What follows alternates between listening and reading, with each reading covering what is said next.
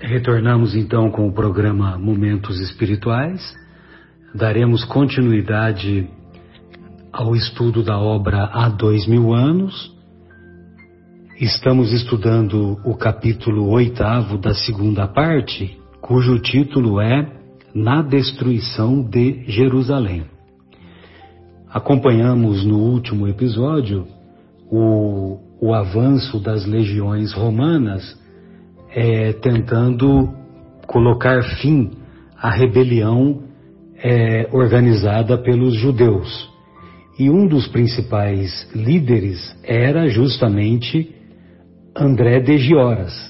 E o André de Gioras é, e os seus liderados acabaram, é, acabaram prendendo o senador Públio Lentulus e também o senador Pompílio Crasso e eles já se encontravam presos e ao mesmo tempo em que as legiões romanas avançavam para é, para tentar destruir a resistência daquele último quartel, daquele último reduto ou daqueles últimos redutos de resistência.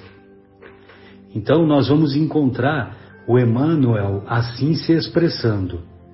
Diante do avanço vitorioso das legiões romanas, era de notar a inquietação e o pavor que dominavam todos os semblantes. Mas havia um interesse geral pelos dois prisioneiros importantes do império, como se eles representassem o último objeto em que se pudessem cevar o ódio e a vingança. Cevar significa nutrir, enriquecer, saciar-se, né? Ou seja, como se eles representassem o último objeto em que pudesse fazer crescer ainda mais o ódio e a vingança. Modificando, todavia, aquela situação indecisa, André de Gioras tomou a palavra em voz estranha e sinistra, que retumbou por todos os ângulos da casa. Senhores, estamos chegando ao fim da nossa desesperada defesa. Ou seja, ele sabia que, que eles seriam mortos ou seriam presos dali a alguns instantes, alguns momentos, algumas horas no máximo. Mas temos o consolo de guardar dois grandes chefes da, da amaldiçoada política de rapina do Império Romano. Um deles é Pompílio Crasso, que começou a sua carreira de homem público nesta província desventurada, inaugurando um longo período de terror entre os nossos compatriotas infelizes. Bem, então vejam vocês que ele destila ódio o tempo todo. E ele já começa é, descrevendo o que significava para os judeus revoltados, os judeus inconformados com o poderio romano, o que eles representavam, é, o senador Pompílio Crasso representava para eles. O outro, senhores, é Públio Lentulus, orgulhoso legado de Tibério e de seus sucessores na, na Judéia humilhada de todos os tempos, que escravizou nossos filhos ainda jovens e organizou processos criminosos em todas as zonas em todas as zonas provinciais, fomentando o pavor de nossos irmãos perseguidos e flagelados lá da sua residência senhorial da Galileia. Pois bem, antes que os malditos soldados pilha, da pilhagem imperial nos aprisionem e nos aniquilem, cumpramos nossos desígnios, ou, se, ou seja, vamos executar, vamos cumprir os nossos objetivos. E os objetivos, lógico, que era é, sacrificar tanto o Pompílio Crasso quanto o senador Públio Lentulus, pelo menos a princípio. Todos os presentes ouviram-lhe a palavra como se fora a ordem suprema de um chefe a quem devesse obedecer cegamente. Os dois senadores foram então amarrados com pesadas peças de ferro aos postes do suplício, sem liberdade para qualquer movimento, restringindo suas expressões de mobilidade aos olhos silenciosos e serenos no sacrifício. Ou seja, eles estavam tão bem amarrados que a única coisa que eles conseguiam mover eram os olhos. E, evidentemente, que eles se encontravam acuados, desesperançados, desesperados. Nossa vingança, voltava o odiento israelita a explicar, deve obedecer ao critério da antiguidade. Primeiramente, deverá morrer Pompílio Crasso, por ser o mais velho, e para que o vaidoso senador Públio Lentulus compreenda o nosso esforço para eliminar a vitalidade do seu império maldito. Pompílio fitou longamente o amigo, como se estivesse fazendo suas despedidas angustiosas e mudas na hora suprema. Nicandro, este trabalho te compete, exclamou André, voltando-se para um dos companheiros. E dando ao vigoroso soldado uma espada sinistra, acrescentou com profunda ironia: Tira-lhe o coração para o amigo, que deverá conservar a cena de hoje na sua memória para sempre. Os olhos, os olhos do condenado brilhavam de intensa angústia, enquanto as faces descoravam ao extremo, acusando as emoções dolorosas que lhe iam na alma. Entre ele e o companheiro de amargura, foi trocado então um olhar inesquecível. Em minutos rápidos, Públio Lentulus assistiu ao desenrolar da operação terrível e nefanda. A cabeça branca do supliciado pendeu ao primeiro golpe de espada e de seu tórax encarquilhado, de, de seu tórax envelhecido, foi arrancado violentamente o coração palpitante, sangrento.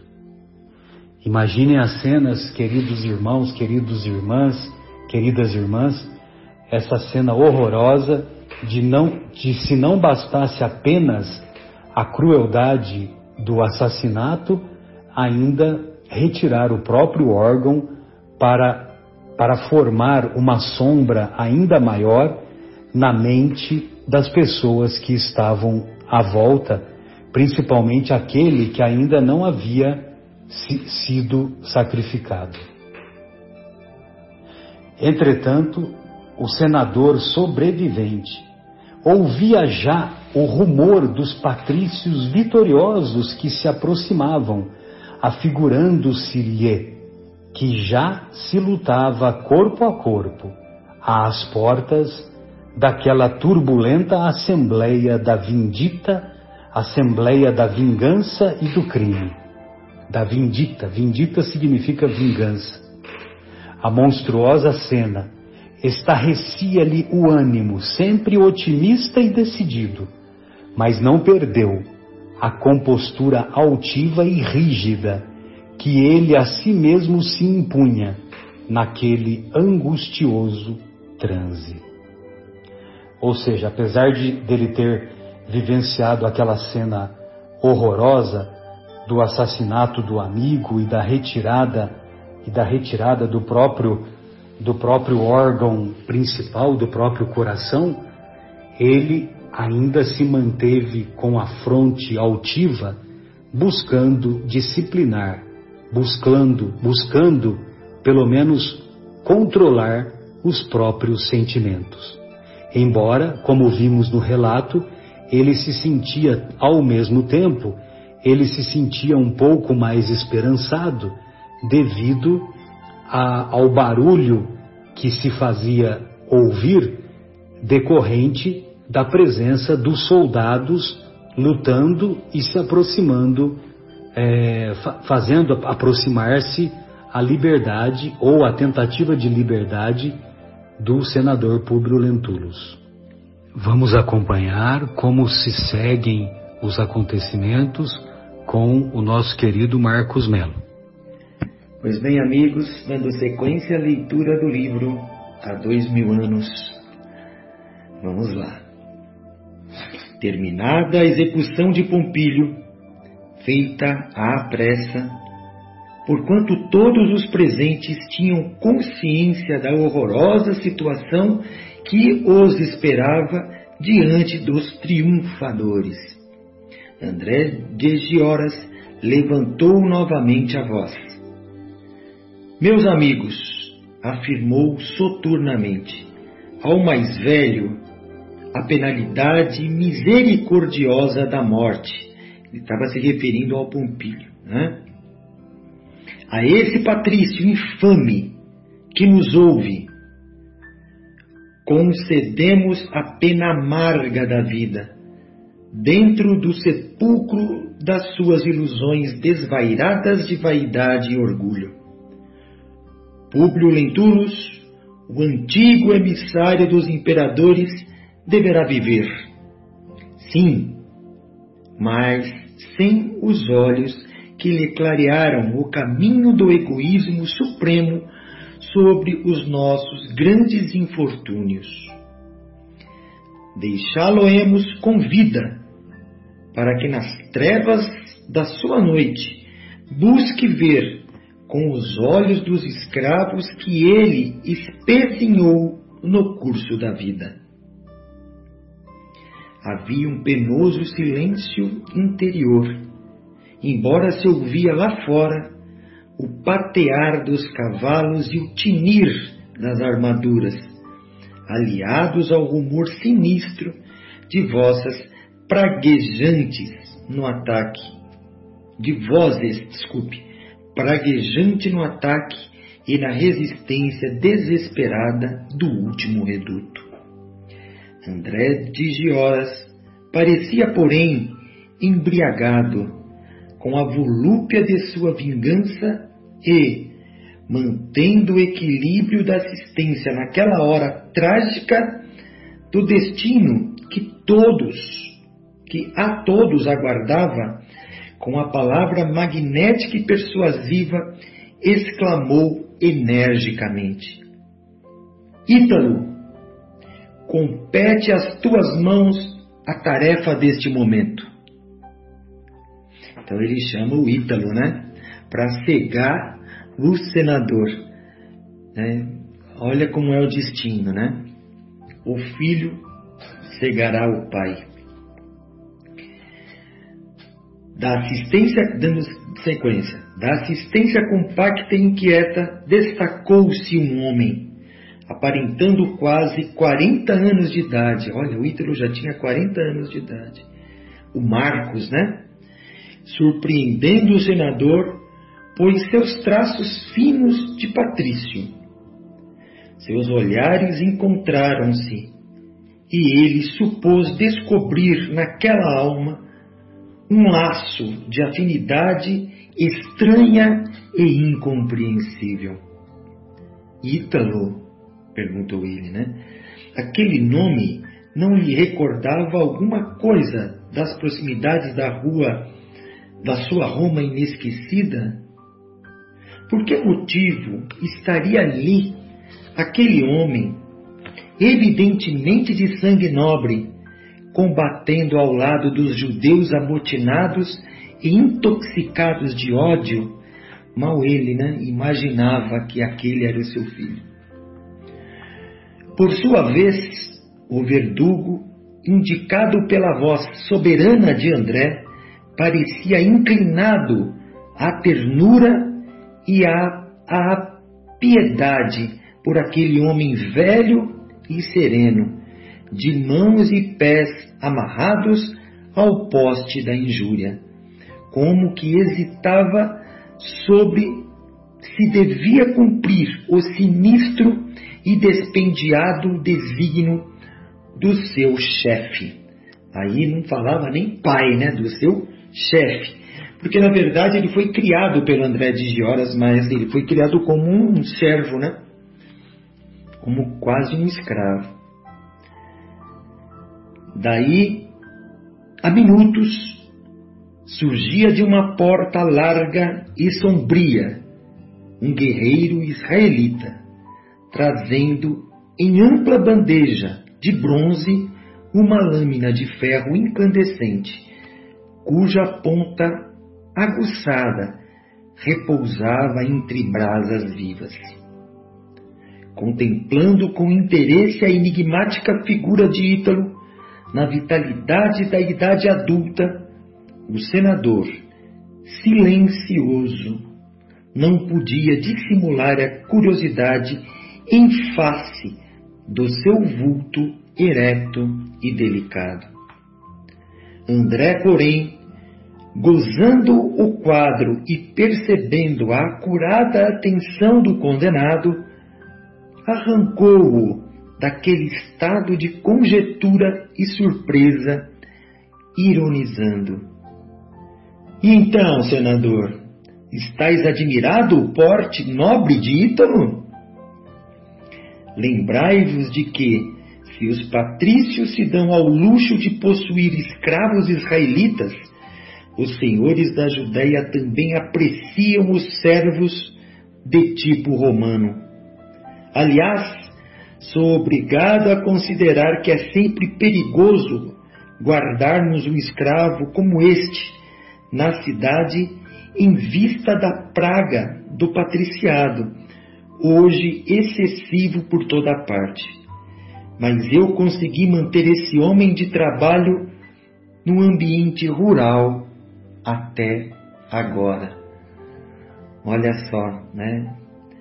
Ele começa ali a ironizar o senador, dizendo que ele tinha em, nas mãos dele um servo romano, que porventura era o seu filhinho Marcos, só que ele ainda não sabe. Vamos ver então aí o desenrolar das, das, das, dos próximos passos, das próximas é, dos próximos trechos desse belíssimo livro. Grande abraço a todos, muito obrigado. Mauro, como se dão os acontecimentos a partir desta parte? Bem, então, continuando a leitura a partir de onde nosso querido Marcos parou, a gente vai encontrar a seguinte cena. Públio Lentulus mal podia decifrar o sentido oculto daquelas irônicas palavras, não lhe sobrando tempo ali para qualquer introspecção. Observou que André se calara, atendendo à urgência com que deveria ser levado a efeito a operação em perspectiva, de modo a não se perder o vermelho incandescente da lâmina faticida, fatídica, melhor dizendo. Diante de muitos olhares atônitos e desesperados, que não sabiam se fixavam a cena macabra ou se atentavam para a ruidosa penetração das forças de Tito, a quebrarem naquele instante os obstáculos do último reduto o algoz implacável entregou a Ítalo o terrível instrumento do sacrifício. Ítalo recomendou com a máxima energia: esse minuto é precioso. Vamos queimar-lhe as pupilas de modo a lhe proporcionarmos uma sepultura de sombras eternas diante da vida dentro da vida. O homem, pobre homem, todavia, sensibilizado até as lágrimas, em face do suplício que deveria infligir por suas mãos, parecia indeciso e titubeante. A situação fazia com que o Ítalo percebesse alguma coisa diferente naquela pessoa que na verdade era seu pai. Senhor, disse súplice, sem conseguir formular objeções. Por que hesitas? revidou André, tiranicamente cortando-lhe a palavra. Será preciso o chicote para que me obedeças? Ítalo tomou então da lâmina humildemente, aproximou-se de leve do condenado, cheio de resignação e de fortaleza interior. Antes do instante supremo, seus olhares se encontraram, trocando vibrações de simpatia recíproca. Aí a gente pode lembrar lá no primeiro capítulo dessa segunda parte ah, o sonho que o Públio contou para o Flamínio, em que o Flamínio se recorda das cenas em que Públio queimava a pupila dos prisioneiros. Aí nós vamos lembrar daquela parte do Evangelho onde Jesus diz ah, ao Pedro para que tomasse cuidado, porque quem com ferro fere, com ferro será ferido. Então aqui nós temos um, um exemplo bastante contundente dessa fala de Jesus. Então, continuando, Públio Lentulus ainda lhe fixou o porte, tocado de de incontestável nobreza, esfacelada em suas linhas mais características pelos trabalhos mais impiedosos e mais rudes. Vamos lembrar que o Ítalo, que é o Marcos, que foi sequestrado, era, era escravo do André de Gioras. Então, continuando. E tão grande foi a atração que experimentou por aquele homem, fixado pelos seus olhos em plena luz, pela vez derradeira, que chegou a se recordar inexplicavelmente do seu pequeno Marcos, considerando que, se ele ainda vivesse num ambiente tão hostil, deveria ter aquele porte e aquela idade. As mãos de Ítalo, trêmulas e hesitantes, aproximaram-se dos seus olhos exaustos, como se o fizessem numa doce atitude de carinho mas o ferro incandescente, com a rapidez do relâmpago, feriu-lhe as pupilas, orgulhosas e claras, mergulhando-as na treva para todo o sempre. Nisso observou a vítima que uma gritaria infernal reboava em toda a sala. Essa gritaria eram os romanos entrando para pegar os os israelitas que estavam naquela cena. Uma dor indefinível irradiava-se da queimadura, fazendo-lhe experimentar atrozes padecimentos. Ele nada mais divisava, além das trevas espessas que lhe cobriam o espírito, mas adivinhava que as forças vitoriosas chegava chegavam tardiamente para libertá-lo. No meio dos ruídos ensurdecedores, André de Gioras ainda se aproximou do condenado, falando-lhe ao, ao ouvido. Poderia matar-me, senador infame, mas quero. É, desculpa, poderia matar-te, senador infame, mas quero que vivas. Vou revelar-te agora quem é Ítalo, teu algoz do último instante. Mas um golpe violento de espada, brandida por um legionário romano, fizera o velho israelita cair ao solo sem sentidos, enquanto certeira punhalada atingia Ítalo, indefeso na sua estupefação, que caiu pesadamente junto do supliciado, abraçando-lhe os pés num gesto significativo e supremo. Então, agora eu vou passar a leitura para a nossa querida Vera. Vamos então, continuando a narrativa. Fortes amigas rodearam então Públio Lentulus naquele ambiente tumultuário. Desataram-lhe imediatamente os pés e as mãos, restituindo-lhe a liberdade dos movimentos, enquanto outros legionários retiravam o cadáver de Pompílio Crasso com o peito vazio, num quadro de pavoroso de selvageria sanguinosa. Serenados os primeiros tumultos e guardando as mais penosas dúvidas sobre as palavras reticenciosas do inimigo implacável, Públio ficou com aquilo na cabeça. Publio antes de ser levado pelo braço dos companheiros ao comando das forças em operações, onde receberia os primeiros socorros, recomendou que tratassem com o máximo respeito o cadáver de Ítalo, que jazia ao lado de um montão de despojos sangrentos no que foi atendido, obtemperando-lhe, porém, um companheiro. Senador, antes de tudo, não vos esqueçais do vosso estado, que está requerendo de todos nós os mais urgentes cuidados. Então, o Publio Lentulus estava, né, tinha acabado de ser cegado por um ferro em brasa e ele se preocupava com o cadáver daquele que havia ferido. E como se quisesse provocar uma explicação espontânea do ferido quanto ao seu interesse pelo morto, acentuou delicadamente. Então, o amigo complementa né, o seu comentário. Não foi esse homem quem vos infligiu o horrendo suplício? À vista de pergunta inopinada e necessitando justificar sua atitude perante os compatriotas que o Públio exclamou com voz pungente: Enganai-vos, meu amigo.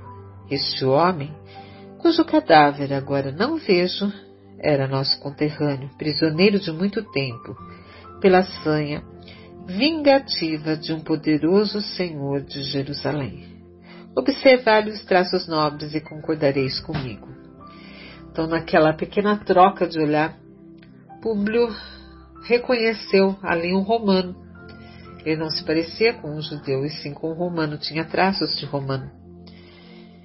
Enquanto se retirava, amparado pelos amigos, a fim de receber socorros imediatos e imprescindíveis, supôs haver cumprido um dever em pronunciando aquelas palavras, porque misteriosas vozes lhe falavam ao coração acerca daquele olhar generoso que pousara em seus olhos pela última vez.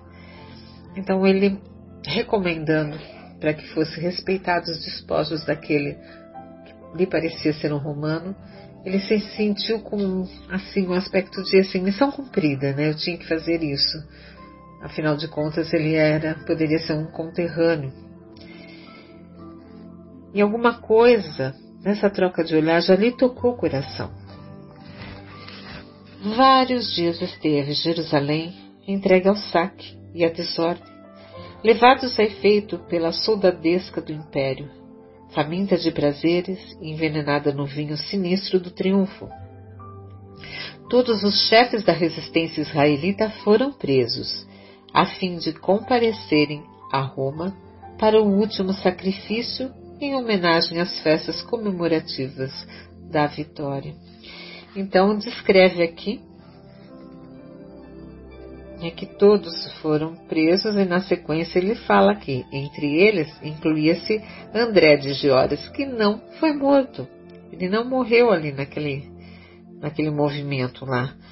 Ele só, foi, só se machucou, né? só se foi ferido somente. Que restabelecido das escoriações recebidas, representava um dos que deveriam ser exterminados pelo gáudio da assistência festiva na capital do império. Depois da matança de 11 mil prisioneiros, feridos ou inválidos, massacrados pelas legiões vencedoras, depois dos pavorosos espetáculos da destruição e saque do templo magnífico no qual Israel julgava contemplar a sua obra eterna e divina para todas as gerações da sua posteridade prolífica. Então aqui descreve a destruição do templo. E eu me recordei agora das palavras de Jesus, que não ficaria pedra sobre pedra, né? Continuando aqui, gravando. Peraí. Posteridade prolífica voltou a caravana compacta dos vencidos e vencedores, cheia de riquezas ilícitas e troféus maravilhosos, de modo a exibir em Roma todos os ornamentos ilustrativos da vitória, entre vibrações tumultuárias e cânticos de triunfo. Numa galera confortável e tranquila, viajou Publio Lentulus, resignado dentro da noite cerrada, da sua cegueira, rodeado de amigos prestimosos que tudo faziam por minorar-lhe os sofrimentos morais. Agora segue com Fábio. Fábio, como ficaram então os acontecimentos em seguida?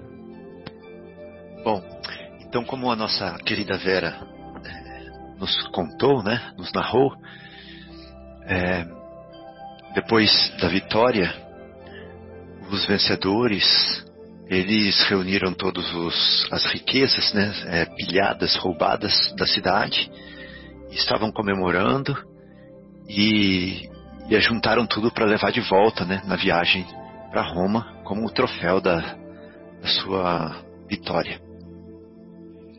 E aí Emmanuel segue narrando que numa galera confortável, seja naqueles barcos antigos, com remos movidos pelos escravos, uma galera confortável e tranquila, Publio Lentulus viajou resignado dentro da noite cerrada da sua cegueira, rodeado de amigos prestimosos que tudo faziam para minorar-lhe os sofrimentos morais. Antes de chegar a Roma, muitas vezes cogitou da melhor maneira de se dirigir diretamente a André para arrancar-lhe a verdade e serenar as dúvidas íntimas quanto à identidade do escravo de tipo romano que o ferira para sempre os preciosos dons da vista. Bom, então é, Publio Lentulus ficou com aquela dúvida, né? Quem será aquele moço que, de traços nobres, cujo olhar o cativou no último momento, né, no momento derradeiro da sua vista? E que depois caiu aos seus pés quando apunhalado, quem será que era aquele jovem? Quando, quando André de Joras ia contar para ele quem foi, ele foi tomado de um golpe de espada, né? E caiu também e não pôde mais contar. E o senador Publio Lentulus tinha ainda esse projeto de conseguir descobrir quem era aquele moço. Mas como fazer isso diante de todos os protocolos? Né, de senador, como se aproximar de um escravo capturado que era líder da rebelião e, e ter um tempo de intimidade para conversar isso. Era isso que ele conjecturava. Bom, é, ele, porém, agora estava cego e, para. Não, desculpa. Antes de chegar a Roma, vezes muitas, cogitou da melhor maneira de se dirigir diretamente a André, como estávamos falando, para arrancar-lhe a verdade e serenar as dúvidas íntimas quanto à identidade do escravo de tipo romano que o ferira para sempre nos preciosos dons da vista.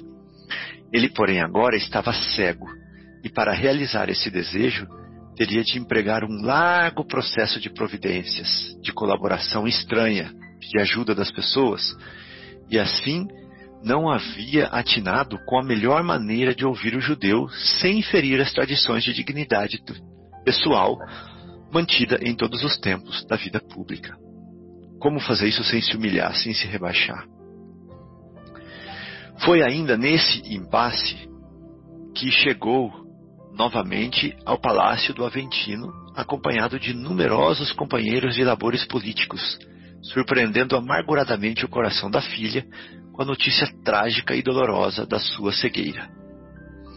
Bom, então, é, enquanto as legiões, enquanto os conquistadores ficaram às portas da cidade, por causa do estado de saúde do Publius Lentulus, ele foi levado já para dentro da cidade e já foi recebido pela filha, né, e pela Ana, e, e claro que ah, as impressões trocadas inicialmente foram bem dolorosas. Então, é, o Palácio do Aventino, como sabemos, é a residência dele, né? onde eles chegaram é, com a comitiva que o trazia para que ele recebesse os cuidados da família. Ana, qual anjo fraterno, valorosa irmã de todos os infortunados, sincera discípula do cristianismo, esperou carinhosamente o seu senhor junto de Flávia, que exclamava cheia de incoercível desalento: Meu pai, meu pai, que desgraça!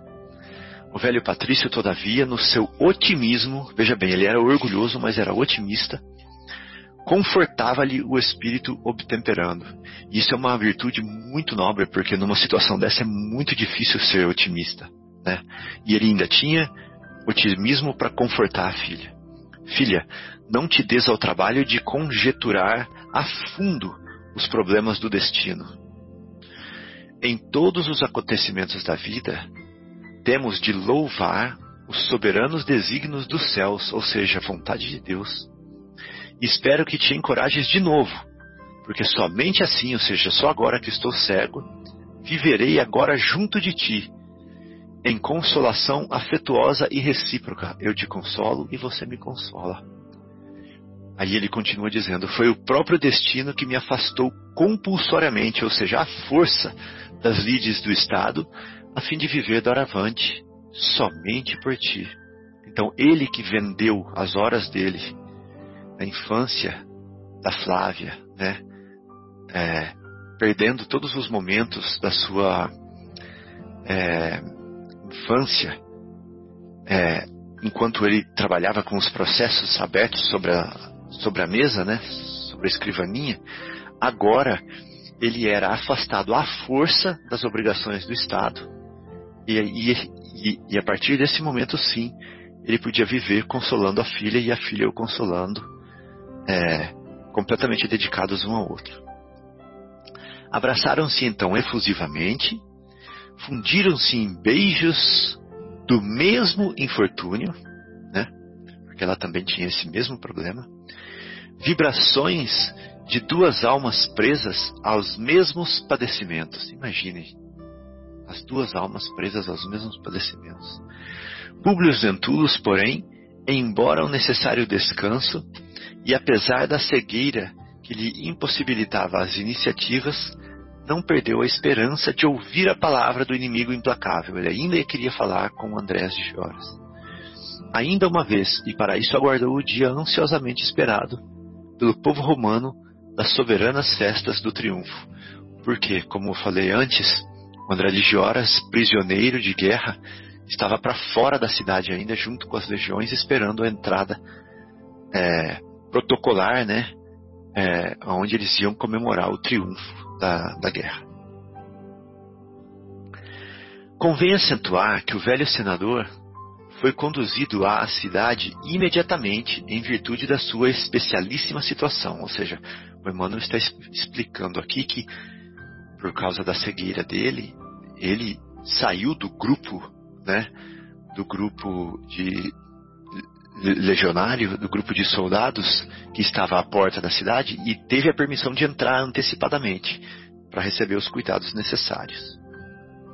Mas o vencedor e as suas legiões infindáveis entrariam em Roma com todos os faustos, faustosos protocolos dos triunfadores, de conformidade com os numerosos regulamentos da própria antiga república.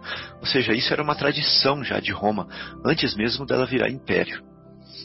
No dia aprazado, toda a capital, com a sua população de um milhão e meio de habitantes, é o que tinha Roma, né? Nós vimos que lá em, em Jerusalém morreram um milhão de pessoas, porque era festa dos pães ázimos e a cidade estava lotada. Né? E Roma em si, que era a capital do império, tinha um milhão e meio de habitantes, aproximadamente, aguardava as magníficas comemorações da vitória. Desde as primeiras horas do dia, começaram a grupar-se às portas da cidade as legiões vencedoras, desarmadas, vestindo delicadas túnicas de seda. Então eles trocaram as armaduras pela seda, agora, os triunfadores, ostentando soberbas auréolas de louro. transpondo as portas da cidade sob os aplausos estrondosos de multidões sem fim. Foi-lhes então oferecido esplêndido banquete, presidido por nada mais, nada menos do que o próprio imperador e o seu filho Tito, que estava no comando lá das legiões em Israel. Bom, então esse foi é, o trechinho que nos cabia e nós vamos ver então as cenas dos próximos capítulos no próximo programa. Um abraço a todos e fiquem com Deus.